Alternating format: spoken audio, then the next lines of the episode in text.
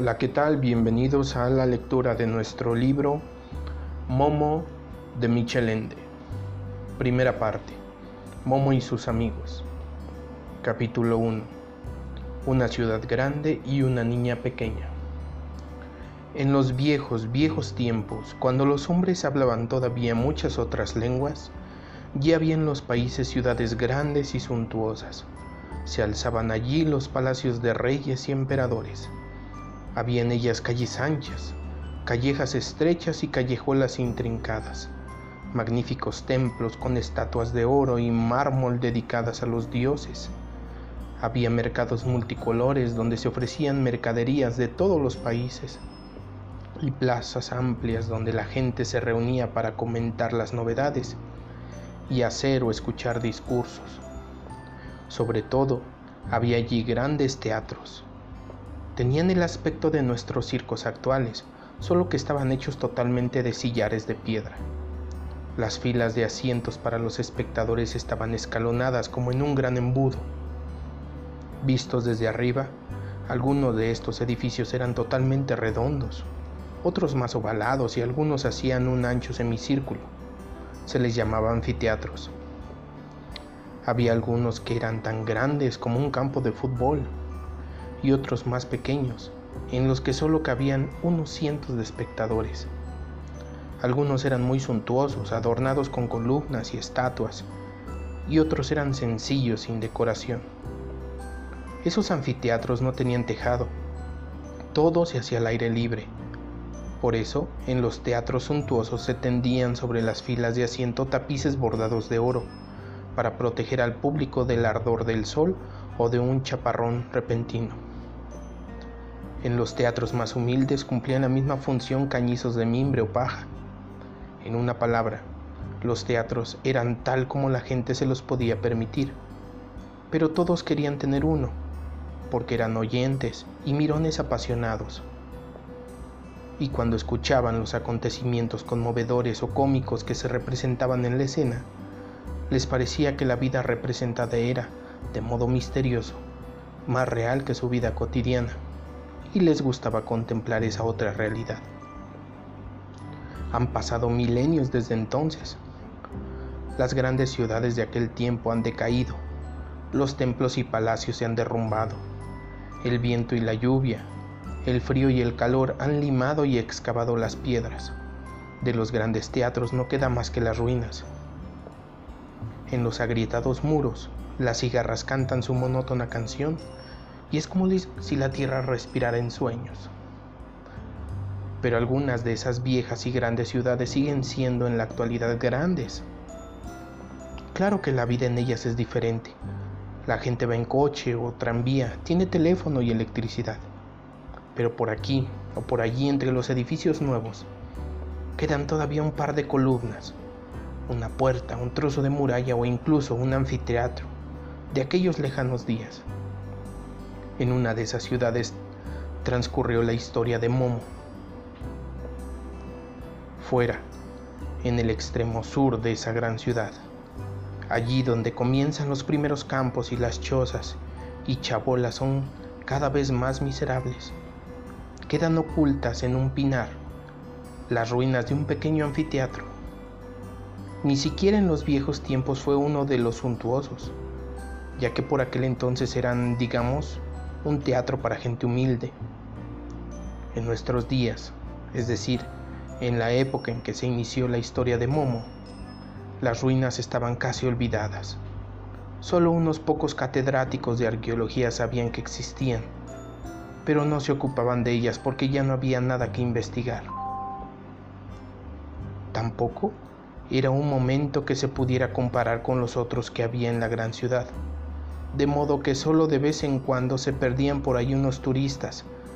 Saltaban por las filas de asiento cubiertas de hierba, hacían ruido, hacían alguna foto y se iban de nuevo. Entonces volvía el silencio al círculo de piedra y las cigarras cantaban la siguiente estrofa de su interminable canción, que por lo demás no se diferenciaba en nada de las estrofas anteriores. En realidad, Solo la gente de los alrededores conocía el curioso edificio redondo. apacentaban en él sus cabras. Los niños usaban la plaza redonda para jugar a la pelota y a veces se, encontraban ahí de noche algunas parejitas. Pero un día corrió la voz entre la gente de que últimamente vivía alguien en las ruinas. Se trataba al parecer de una niña. No lo podían decir exactamente porque iba vestida de un modo muy curioso. Parecía que se llamaba Momo o algo así. El aspecto externo de Momo ciertamente era un tanto desusado y acaso podía asustar algo a la gente que da mucha importancia al aseo y al orden. Era pequeña y bastante flaca, de modo que ni con la mejor voluntad se podía decir si tenía ocho años solo o ya tenía doce. Tenía el pelo ensortijado, negro como la pez, y con todo el aspecto de no haberse enfrentado jamás a un peine o unas tijeras. Tenía unos ojos muy grandes, muy hermosos y también negros como la pez, y unos pies del mismo color, pues casi siempre iba descalza. Solo en invierno llevaba zapatos de vez en cuando, pero solían ser diferentes, descabalados y además le quedaban demasiado grandes. Eso era porque Momo no poseía nada más de lo que encontraba por ahí o lo que le regalaban. Su falda estaba hecha de muchos remiendos de diferentes colores y le llegaban hasta los tobillos. Encima llevaba un chaquetón de hombre, viejo, demasiado grande cuyas mangas se arremangaba alrededor de la muñeca. Momo no quería cortarlas porque recordaba privorosamente que todavía tenía que crecer. Y quién sabe si alguna vez volvería a encontrar un chaquetón tan grande, tan práctico y con tantos bolsillos. Debajo del escenario de las ruinas, cubierto de hierba, había unas cámaras medio derruidas a las que se podía llegar por un agujero en la pared. Ahí se había instalado Momo, como en su casa. Una tarde llegaron unos cuantos hombres y mujeres de los alrededores que trataron de interrogarla. Momo los miraba asustada porque temía que le echaran, pero pronto se dio cuenta de que era gente amable. Ellos también eran pobres y conocían la vida. Y bien, dijo uno de los hombres, parece que te gusta esto. Sí, contestó Momo. ¿Y quieres quedarte aquí? Sí, sí puedo. ¿Pero no te espera nadie? No. Quiero decir, ¿no tienes que volver a casa? Esta es mi casa. ¿De dónde vienes, pequeña? Momo hizo con la mano un movimiento indefinido señalando algún lugar cualquiera a lo lejos. ¿Y quiénes son tus padres? La niña lo miró perpleja también a los demás y se encogió un poco de hombros. La gente se miró y suspiró. No tengas miedo, siguió el hombre. No queremos echarte, queremos ayudarte. Momo asintió muda, no del todo convencida. Dices que te llamas Momo, ¿no es así? Sí. Es un nombre bonito, pero no lo he oído nunca. ¿Quién te ha llamado así? Yo, dijo Momo. ¿Tú misma te has llamado así? Sí. ¿Y cuándo naciste? Momo pensó un rato y dijo por fin, por lo que puedo recordar siempre he existido.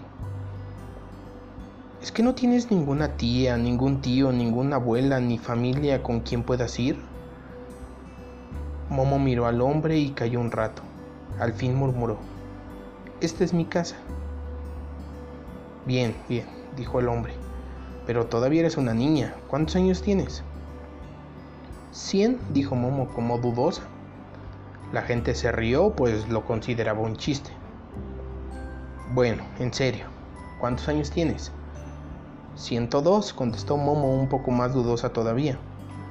La gente tardó un poco en darse cuenta de que la niña solo conocía un par de números que había oído por ahí pero que no significaban nada porque nadie le había enseñado a contar.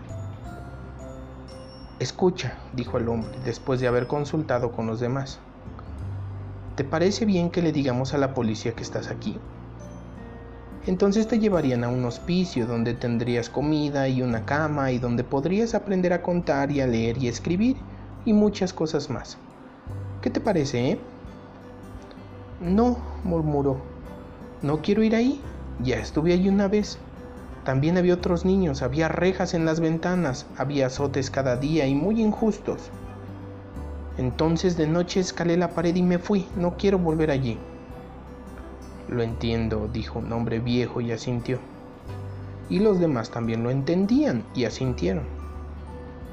Está bien, dijo una mujer, pero todavía eres muy pequeña. Alguien ha de cuidar de ti. Yo, contestó Momo aliviada. ¿Ya sabes hacerlo? preguntó la mujer. Momo cayó un rato y dijo en voz baja. No necesito mucho. La gente volvió a intercambiar miradas, a suspirar y a sentir. ¿Sabes, Momo? Volvió a tomar la palabra el hombre que había hablado primero. Creemos que quizás podrías quedarte con alguno de nosotros. Es verdad que todos tenemos poco sitio y la mayor parte ya tenemos un montón de niños que alimentar, pero por eso creemos que uno más no importa. ¿Qué te parece eso, eh? Gracias, dijo Momo y sonrió por primera vez. Muchas gracias. Pero ¿por qué no me dejan vivir aquí? La gente estuvo discutiendo mucho rato y al final estuvo de acuerdo. Porque aquí, pensaban, Momo podría vivir igual de bien que con cualquiera de ellos. Y todos juntos cuidarían de ella, porque de todos modos sería mucho más fácil hacerlo todos juntos que uno solo. Empezaron enseguida limpiaron y arreglaron la cámara medio derruida en la que vivía Momo, todo lo bien que pudieron. Uno de ellos, que era albañil, construyó incluso un pequeño hogar. También encontraron un tubo de chimenea oxidado. Un viejo carpintero construyó con unas cajas de mesa una mesa y dos sillas. Por fin, las mujeres trajeron una vieja cama de hierro fuera de uso con adornos de madera, un colchón que solo estaba un poco roto y dos mantas. La cueva de piedra debajo del escenario se había convertido en una acogedora habitación. El albañil que tenía aptitudes artísticas pintó un bonito cuadro de flores en la pared.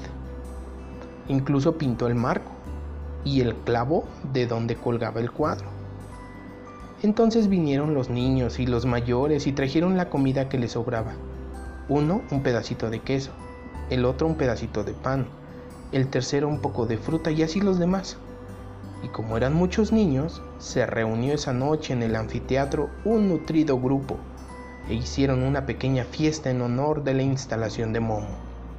Fue una fiesta muy divertida, como solo sabe celebrarlas la gente modesta. Así comenzó la amistad entre la pequeña Momo y la gente de los alrededores. Gracias, nos vemos en el próximo capítulo.